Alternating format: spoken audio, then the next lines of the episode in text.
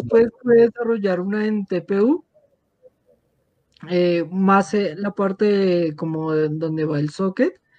Eh, y esa, uy, esa me ha durado muchísimo. O sea, su material es muy bueno. Pero... ¿Es la que tiene ahora?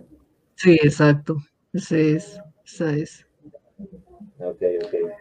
Bueno, y la siguiente, el siguiente tema es cómo cambia la vida cotidiana con la prótesis, qué cosas se le facilitan.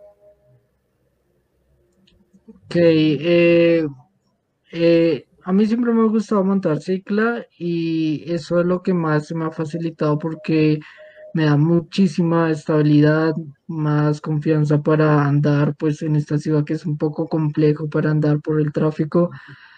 Eh, el solo hecho de salir, caminar, eh, que siempre pues tuve como es, estuve así, he tenido como ese complejo de, pues, de la discapacidad ya que nunca se trató con un eh, psicólogo, entonces el solo hecho de caminar, eh, cosas como así tan cotidianas, tan sencillas, eran muy importantes para mí al momento de tener la, la prótesis. Ok. ¿Y en, ¿Y en qué otras como contextos la, ha notado alguna diferencia en las actividades laborales, en la casa o en la casa no la usa o en el trabajo no la usa? ¿Cómo es eso? Ok, eh, sí, a veces la utilizo en el trabajo, pero pues como es algo de nacimiento, entonces uno se acopla ya a muchas cosas y hay muchas cosas que no, no requieren la prótesis, digamos, cuando estoy en la casa eh, para lavar la ropa, para hacer los quehaceres de la casa, no, no, no se requiere, la verdad. Para el trabajo, pues a veces es más cómodo sin, sin la prótesis. Eh, entonces, ese tipo de cosas son más, eh, no son tan importantes. Ok, bueno. Y por ejemplo, ¿qué tanto, qué tanto la usa en el día o en la semana y, qué, necesita mejorar? Para que usted diga, no, no me la quitaría, o sea, solo para bañarme me la quito. ¿Qué toca mejorarle? Ok, eh, bueno, esa pregunta es muy interesante porque cuando uno va a adquirir eh, una prótesis, uno imagina muchas cosas que piensan que serían posibles. Eh, y la verdad es que son, eh, la anatomía del cuerpo humano es, es increíble, o sea, todos sus movimientos que hace, intentar de imitar todos esos movimientos con algo robótico, la verdad es muy complejo, aunque se ha evolucionado mucho en la tecnología, aún así el cuerpo humano sigue siendo un mecanismo eh, de función espectacular. Eh, entonces, llegar a hacer, digamos, como rotación de muñeca, eh, movimientos eh, separados de dedos, es mucho más complejo al momento de, la robótica. Entonces, claro, uno la usaría si sus funcionalidades fueran más, digamos, para el teclado o digamos para hacer ejercicio, pero ya, ya están habiendo este tipo de prótesis para, digamos, eh, para hacer ejercicio, para deportes, todo.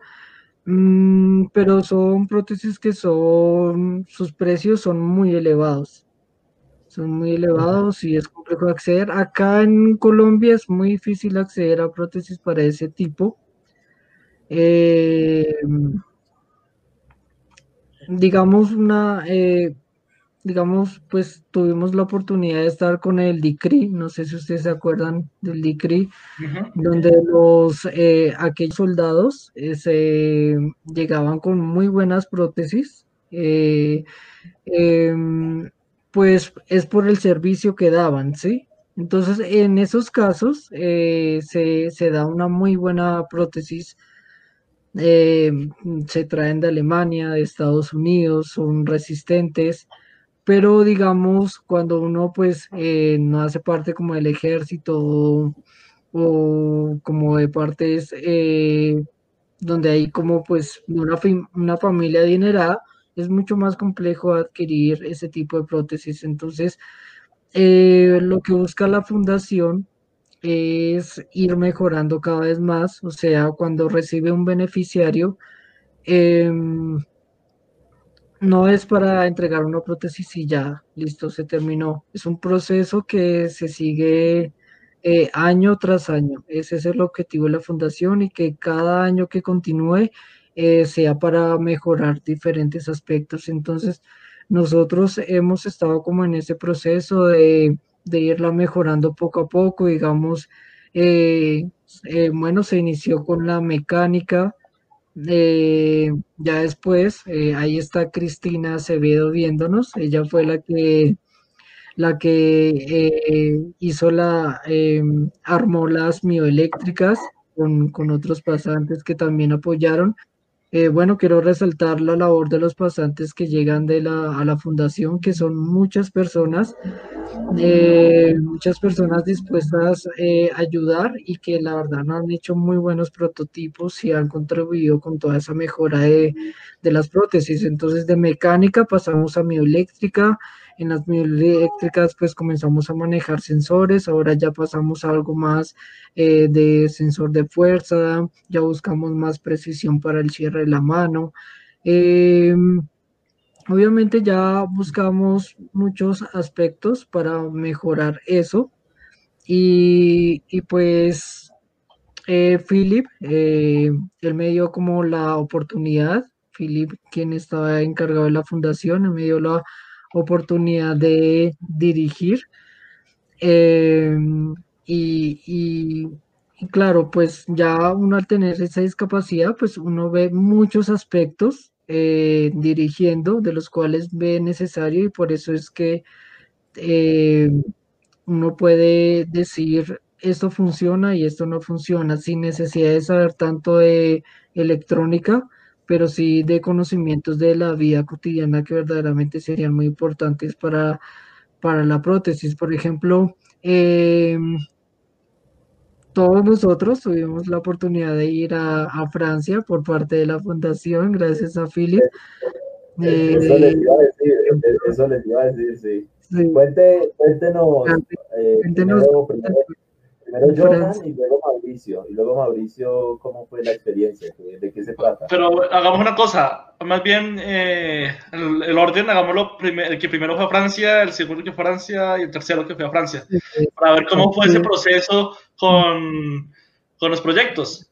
¿Cómo fue...? Pues, para, para que los que de la comunidad, eh, muchos de los que nos están viendo saben que fuimos a Francia pero lo ideal es que sepan que fue por parte de la, de la fundación y cada uno de nosotros fue a hacer, eh, eh, a cumplir como diferentes aspectos. Entonces, pues sí, como dice Carrillo, Camilo fue el primero que fue a Francia.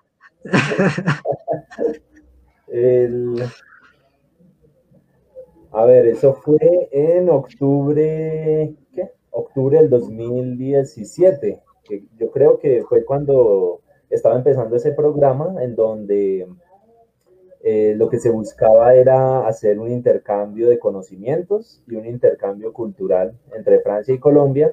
Entonces, durante el 2017, que fue cuando eh, Cóndor empezó la alianza con M3D, vinieron eh, algunas personas de, de, Francia. Me acuerdo de esta chica francesa, ah, no me acuerdo, no me acuerdo el nombre, bueno, ella vino acá a hacer unos proyectos y luego la idea era que alguien viajara, entonces eh, yo fui un mes y básica, básicamente las actividades que realicé fue de difusión en varios eventos de las actividades de la fundación y también como de la mm, iniciación de un Maker Space allá en, eh, en París. Eh, los makerspace son como espacios en donde las personas pueden ir a hacer sus proyectos y les prestan máquinas y les prestan asesoría. Entonces, eh, M3D tenía eh, un espacio en, en, un makerspace que se llamaba Easy Montreux, eh, que es cercano a París. Y bueno, ese fue como el, inicio de, de, todos los demás viajes. se hicieron contactos en, ah, no me acuerdo de la otra ciudad. Bueno, fue en París y en otro lado. Y, y después de eso fueron otras, otras dos o tres personas, no recuerdo, y a finales del 2018 fue Mauricio que ya, ya le tocó una fase más adelantada del proyecto, todo relacionado siempre alrededor de las prótesis, siempre, siempre ha sido el eje fundamental, pero como lo dijo Johan, pues no, no solo entrega, eh, darlas, sino eh, transmitir el conocimiento. Entonces ya Mauricio que nos cuenta qué fue su labor allá. Claro, ya en el 2018 en, estuve tres meses eh, desde septiembre 26 hasta diciembre 24. Y me recuerdo que ese, esa noche era Navidad y llegué a pasar Navidad con, con mi familia. Y fue una experiencia maravillosa, donde, así como Camilo lo comenta, eh, el objetivo era compartir conocimiento, ¿cierto? Entonces era eh, compartir conocimiento, contactos, el aprendizaje, eh, aprender de culturas. El, proyecto como tal, em, allá en Francia, yo llegué a Marseille, a Marsella. Y en ese momento, la, digamos, la fundación Materialización 3D, o bueno, allá en Marseille, el, proyecto que se estaba desarrollando era Utopia Maker entonces, el proyecto que se comenzó a desarrollar fue en Marsella. Entonces, todos los, digamos, em, herramientas y máquinas que habían allá en París se debió trasladar a, a Marsella, a otro espacio también, digamos, como Easy Montreux, pero es Easy, Easy Marseille. Sí, y eh, bueno, en ese espacio, digamos que fui eh, con Philip y con muchas personas que estuvieron en el proceso. Eh, fuimos pioneros, digamos, en ese, en ese proceso, debido a que DC Marseille también, como a los 15 días de yo haber llegado, se estaba mm, desarrollando su, su inauguración. Un proceso también de, de iniciar junto a DC Marseille de donde se desarrolló muchos proyectos, no solo de impresión 3D, sino de, mecánica, de eh, trabajo de madera, trabajo de, de, recuerdo, de hacer infraestructura eléctrica para eventos. Entonces era la colaboración de muchas personas lo que hacía que fuera un proyecto, eh, digamos, cómodo, amigable para la, el aprendizaje y el desarrollo de los proyectos. Eh, el, mi objetivo en ese momento era, bueno, empezar en ese proceso de DC Marseille, pero prácticamente era hacer, mi objetivo era hacer tres, cuatro impresoras. Eh, o dejar, digamos, listas cuatro impresoras.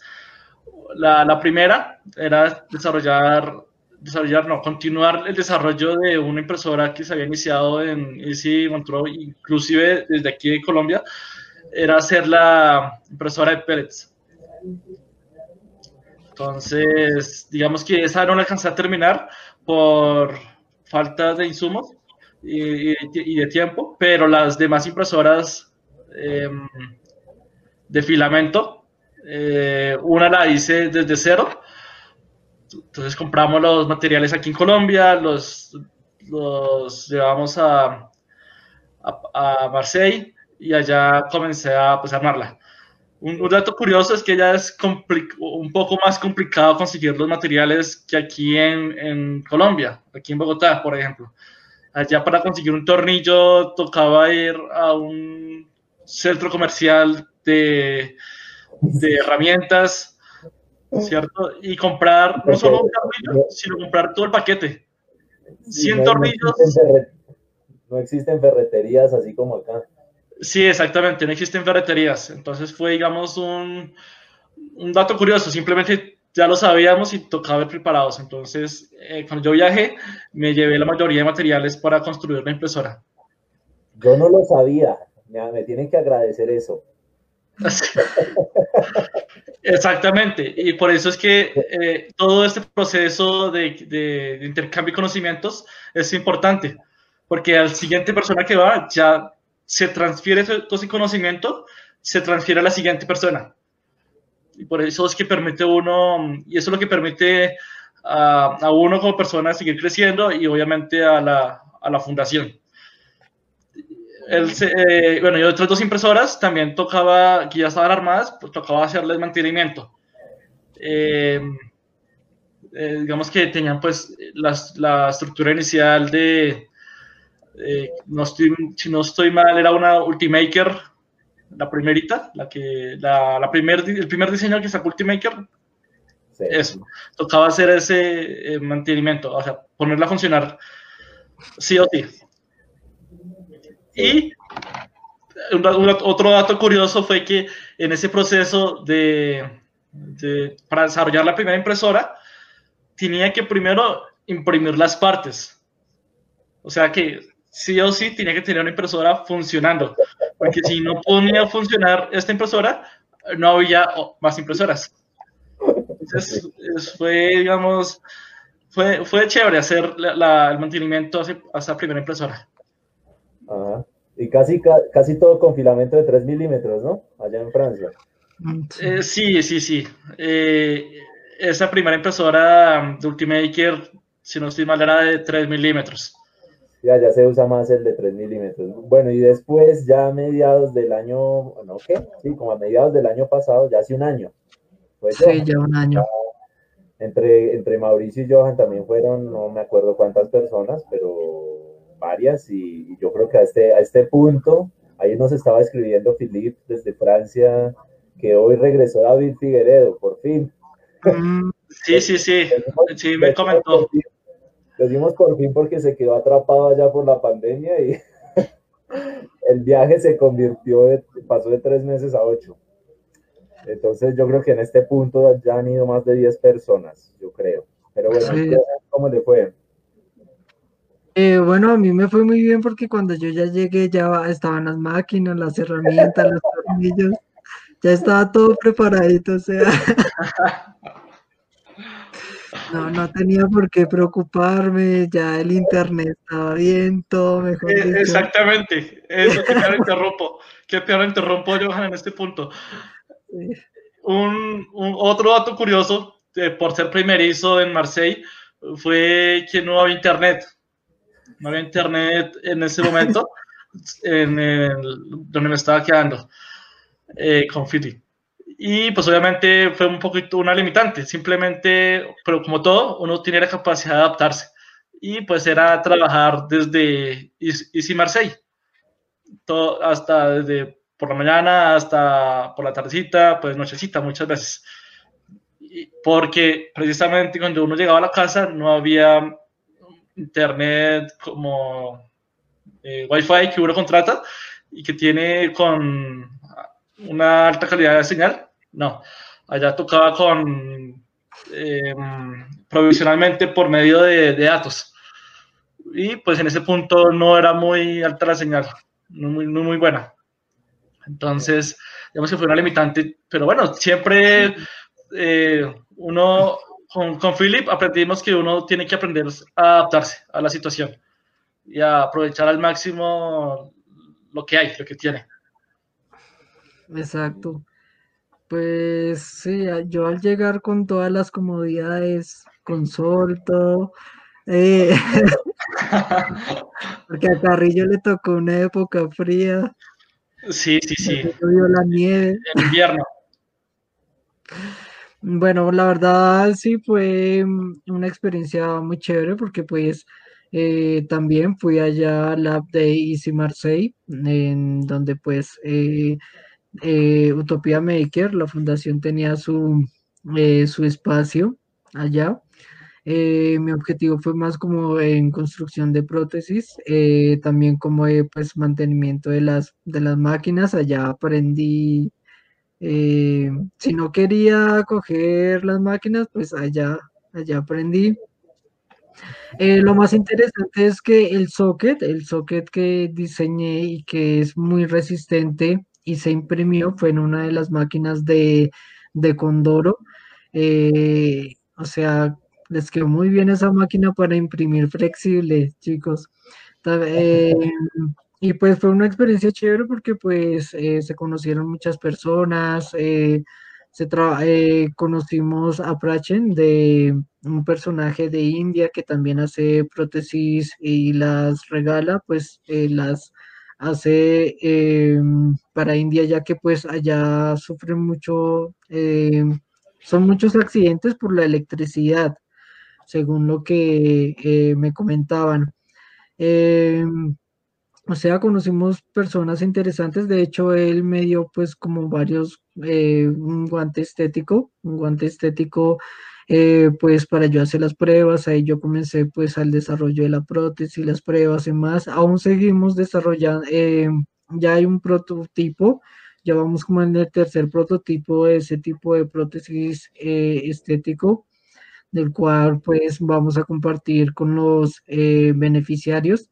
Y también quería resaltar como la parte de, de que uno pues conoce, aprende una nueva cultura, todo es interesante que de allá también vino eh, una persona de Francia a, Colombia a visitarnos y él era impactado de cómo nosotros los colombianos teníamos esa capacidad de crear sin impedimentos, porque allá en Europa es más, también hay como todo un monopolio, grandes empresas que ya ofrecen, mientras que acá, aunque también lo hay, eh, tenemos la posibilidad de que por más pequeños que sean las pymes, pues... Eh, eh, de crear. Entonces a él le impactó mucho y en una de las entrevistas que él tuvo, pues él, decía eso.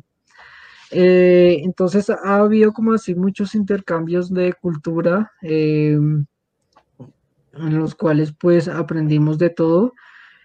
ya así como punto aparte, quiero resaltar la labor de parte de Condoro, porque Condoro siempre fue un aliado para la fundación ellos siempre nos apoyaron en la parte de las máquinas, hasta nos apoyaron en, en, los procesos de prótesis, eh, en, cursos, todo. Siempre estuvo ahí, ahí con Doro eh, apoyando. Aún seguimos siendo, aún seguimos teniendo esa alianza, compartimos espacio ya en Casa Quemada.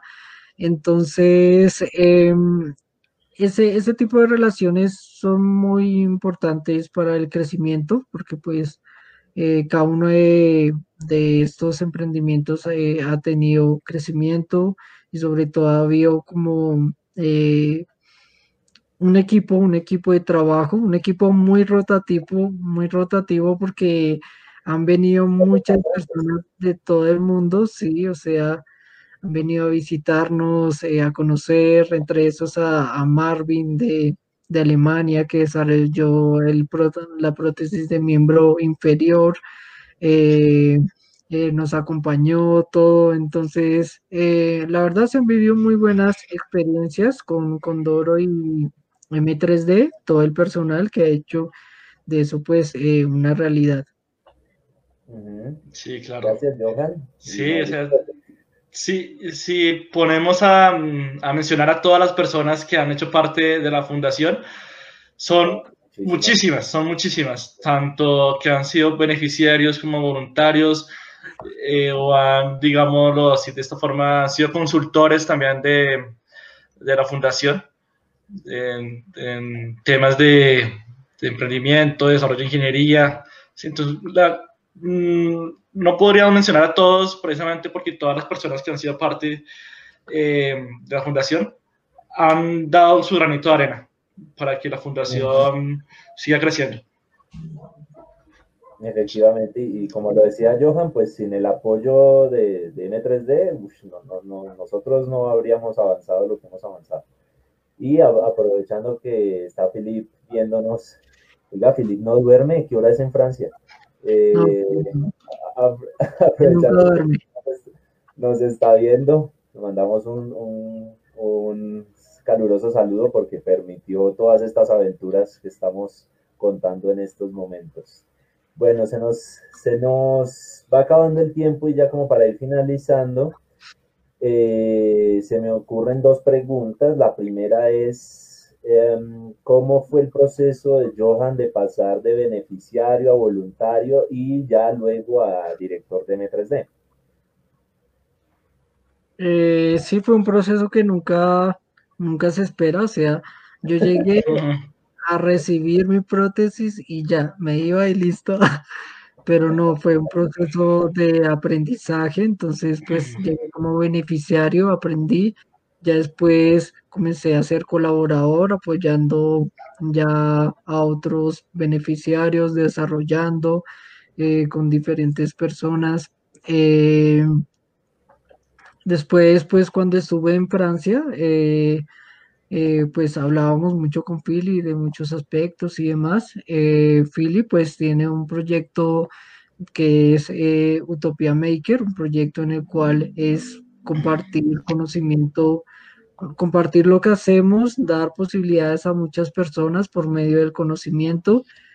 o sea, son muchos los proyectos que se pueden desarrollar en Utopia Maker y pues como Philip ha estado muy enfocado en eso, entonces él pues eh, allá en pleno Marsella, en una de las plazas, tomando, tomando una bebida, él, me comentó que, que pues si quería eh, liderar la, fundación porque pues él quería seguir trabajando lo de eh, Utopia Maker, que pues a veces le quedaba difícil ya venir eh, a Colombia, entonces pues me dio como esa posibilidad, de hecho, más que director es como representante acá en, Colombia, entonces nos dio así como la libertad de, de traer más ideas personal, em, nos dio como toda esa libertad, de nos sigue apoyando con Gui,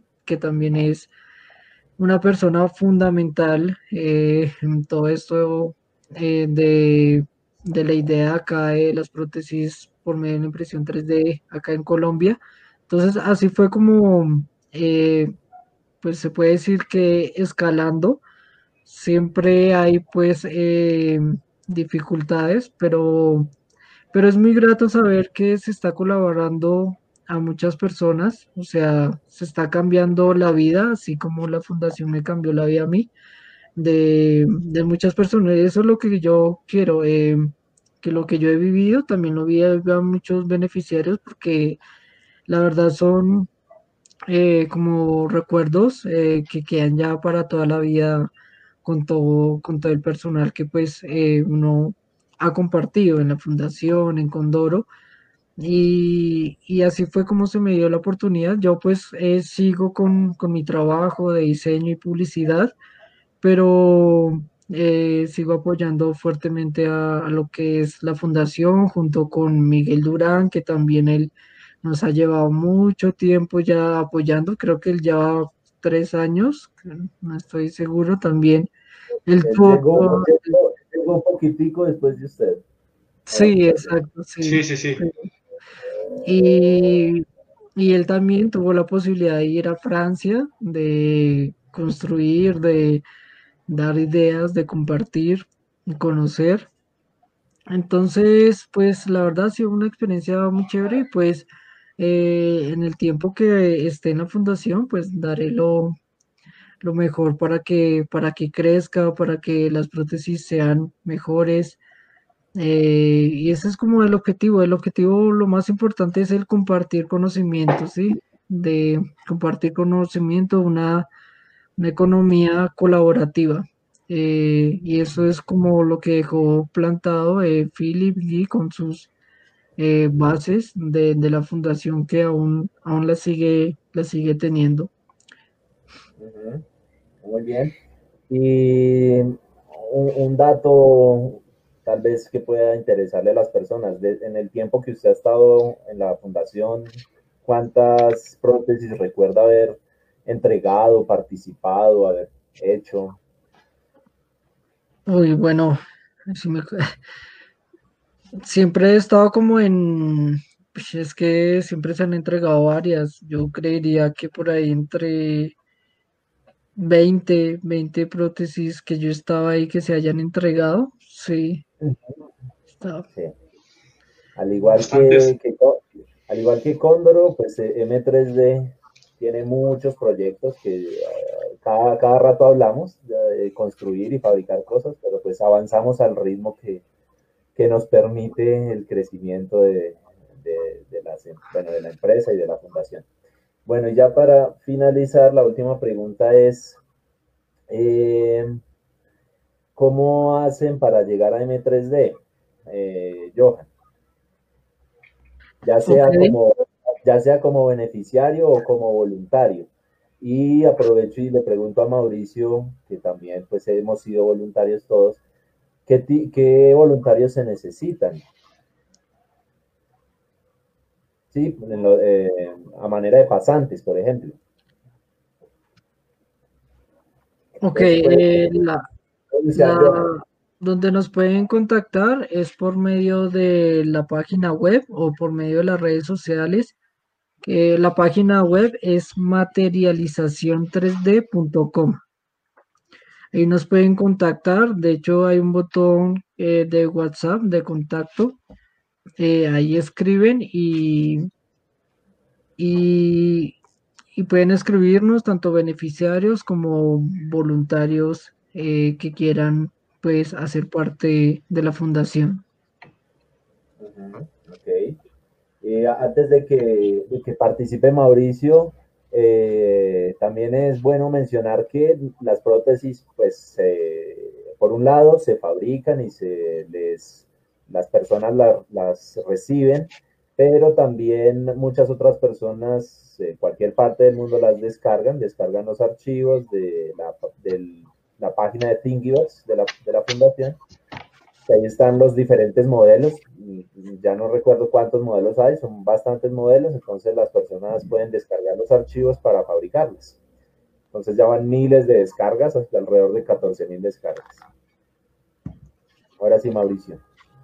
Sí, bueno, los roles de los pasantes que busca la fundación em, son muy diversos. Em, desde el inicio del proceso del beneficiario, siempre es importante tener, um, sí que los, por ejemplo, los psicólogos las personas que estudian psicología estén, digamos, al frente eh, con la persona, em, conversando con ella, haciéndola parte del proceso siendo, empoderándola de que ella tiene la capacidad para mejorar su, su desarrollo personal.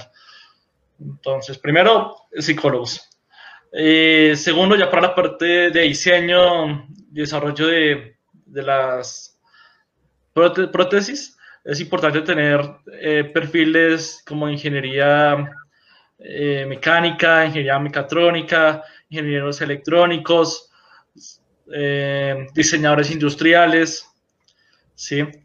Y, pues ya personas, independientemente de que no tengan el conocimiento, ya personas que les guste como ese, o que tengan ese espíritu maker, que les guste armar y desarmar cosas. Entonces es importante, eh, digamos que esa persona que independientemente de un título, que tenga la capacidad y la curiosidad de, de, buscar, digamos, solución a, ya sea diseño, desarrollo, em, mecánico, electrónico, em, puede, puede hacerlo. Ok. Y Johan, ahora quién, qué pasantes hay? Eh, me, faltó uno, me faltó uno. Eh, otro perfil también de comunicación. Obviamente es importante eh, mostrar todo el proceso que uno que uno hace con los beneficiarios y todo el proceso de desarrollo de ingeniería, también es importante eh, mostrarlo, ¿no? Entonces es importante también tener eh, personas con ese perfil de comunicación, personas que muestren lo que hacemos y lo que han hecho todos los pasantes de la, de la fundación. Y fisioterapia también. sí, fisioterapia. Y Johan, ahora qué pasantes hay, de qué universidades acostumbran a, llegar, qué proyectos están haciendo. Ok, eh, eh, hemos recibido muy, eh, mucho apoyo de la parte de la Universidad del Bosque, la Universidad del Bosque. Eh, hay cinco pasantes eh, apoyándonos. También tenemos apoyo de parte de, bueno, de un pasante que ya está terminando el proyecto de la Universidad Nacional y tenemos pues como varios voluntarios de la de la Nacional que ya también nos están apoyando. Eh, también hemos tenido de, la Universidad de las Andes, eh, de, la Minuto también, hemos recibido eh, bastantes de comunicación. Y los proyectos ahora que estamos desarrollando son seis proyectos, de los cuales por la cuarentena pues no se pudieron seguir avanzando. Lo ideal es este año este año entregar todos esos proyectos y ya se está trabajando fuertemente para que se entreguen a, beneficiarios. Aprovecho para mencionar que tanto M3D como Condro estamos en Casa Quemada, en la carrera 20, número 3451. Ya estamos eh, retomando poco a poco actividades allá. Eh, además de nosotros, hay muchos otros emprendimientos. Eh, pueden encontrar diseñadores, pueden encontrar productores audiovisuales, arquitectos, personas dedicadas a eh, tratar la madera, la arcilla, hacer graffiti, hacer este, estampar camisetas. Y, bueno, creo que no se me escapa nadie. Y bueno, ya creo que hemos acabado con, con los temas que teníamos planeados. Eh, quedan unos cinco minutos. No sé si Mauricio o Johan tengan alguno adicional o si las personas que nos ven quieran hacer alguna pregunta. ¿No? No, por mi parte no. Bueno, entonces eh, ya pasemos a la, a la sección final. Eh, Johan nos puede contar, invitar a, sus servicios profesionales, a la fundación, a lo que desee.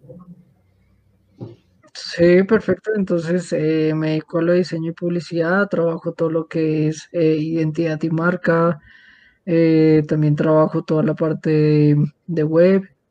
Ya pues tuve la oportunidad de trabajarle a los de Condoro. ellos pues ya vieron el trabajo. Em, y pues de parte de la, de la fundación, aquellas personas que pues nos quieran apoyar son eh, bienvenidas. Eh, la fundación pues tenemos em, varios proyectos de los cuales eh, pueden participar aquellas personas que quieran ser voluntarias. Em, nuestro apoyo a los beneficiarios eh, siempre ha sido incondicional, siempre eh, es una, ha sido una de las características de, la fundación. Obviamente aquellas personas que mm, quieran hacer un aporte a la donación, pues es bienvenido, se están ayudando a una persona a entregarle una prótesis, porque pues aunque hacemos prótesis de bajo costo, siempre requiere de de mucha inversión en tiempo, en materiales. A veces hay que hacer las prótesis nuevamente porque como son totalmente personalizadas, hay que hacer eh, prototipos y esos prototipos pues ya hay que ajustar los finales. Entonces, eh, aquellas personas que estén interesadas en alguna donación, pues será bienvenida para la fundación. Eh, invitar a aquellas personas que quieran beneficiarios que quieran hacer parte. Eh, hay una política fundamental en la fundación y es que aquellos que lideran los procesos sean beneficiarios. Eh, y también es como hacerles esa bienvenida a cada uno de ellos para que haga parte eh, de la fundación, o sea, no solo como ustedes vieron, no solamente se les entrega la prótesis, sino ellos van a estar en todo ese proceso de aprendizaje que, es lo más importante porque es lo que eh, se comparte conocimiento para que yo lo comparta con otros y de así o alguna forma pues estamos haciendo la diferencia y, y cambiando pues las cosas como son ahora. Muy bien, muy bien. Gracias, Johan. Mauricio. Eh, no, adicional a lo que dice Johan, eh, la fundación em, ha sido una experiencia de vida también personal muy importante en mi vida y pues obviamente me ha permitido crecer em, tanto profesional como personal. Em, así que pues estoy muy agradecido y quizás en nombre de muchas personas también, digamos que es este, tienen este mismo sentimiento de de todas las experiencias vividas eh, con la fundación. Eh, y pues en nombre de Cóndoro, eh, muchas gracias a todas las personas que nos han, han seguido viendo en lives. seguiremos haciendo más, más de estos ejercicios con temas diversos enfocados a la impresión 3D. Y pues a, creo que no, simplemente eh, muchas gracias por eh, hacer parte y adquirir los servicios de impresión 3D de Cóndor. Gracias Mauricio.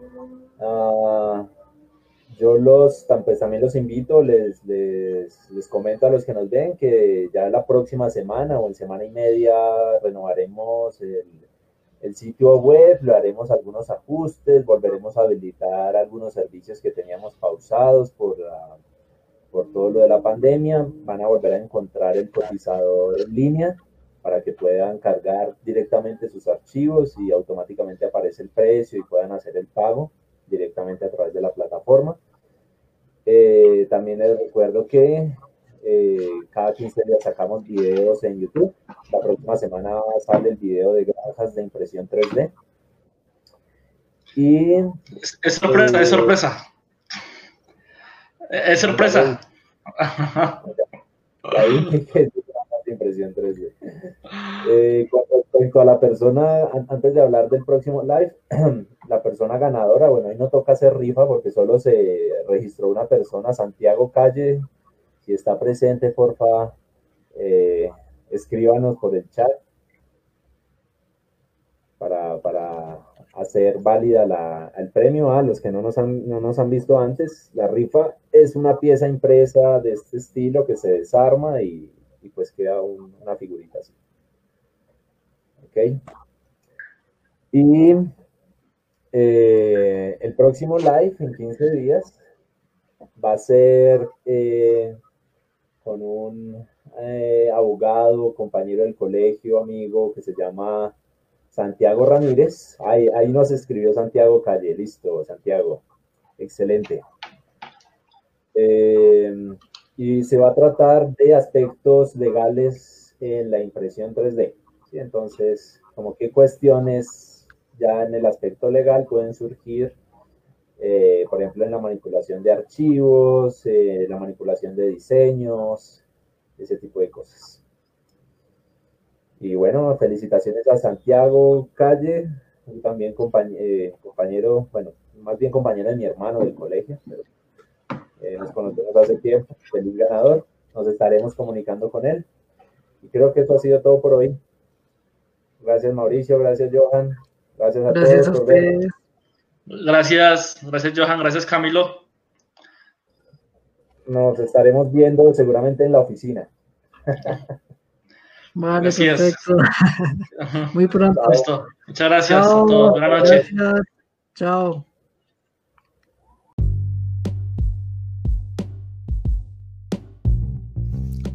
Muchas gracias por escuchar y gracias a Mauricio y a nuestro invitado por permitir y participar en este tipo de espacios. Espero que el episodio te haya gustado y o te haya sido útil. Compartirlo o recomendarlo me sería de gran ayuda. Recuerda que en el link de la descripción del podcast encuentras toda mi presencia en internet, en donde me encuentras como arroba camiurs así como el link a mis ebooks, redes sociales, contenido gratuito, contenido pago en Patreon, servidor de Discord y mucho más. Hasta la próxima.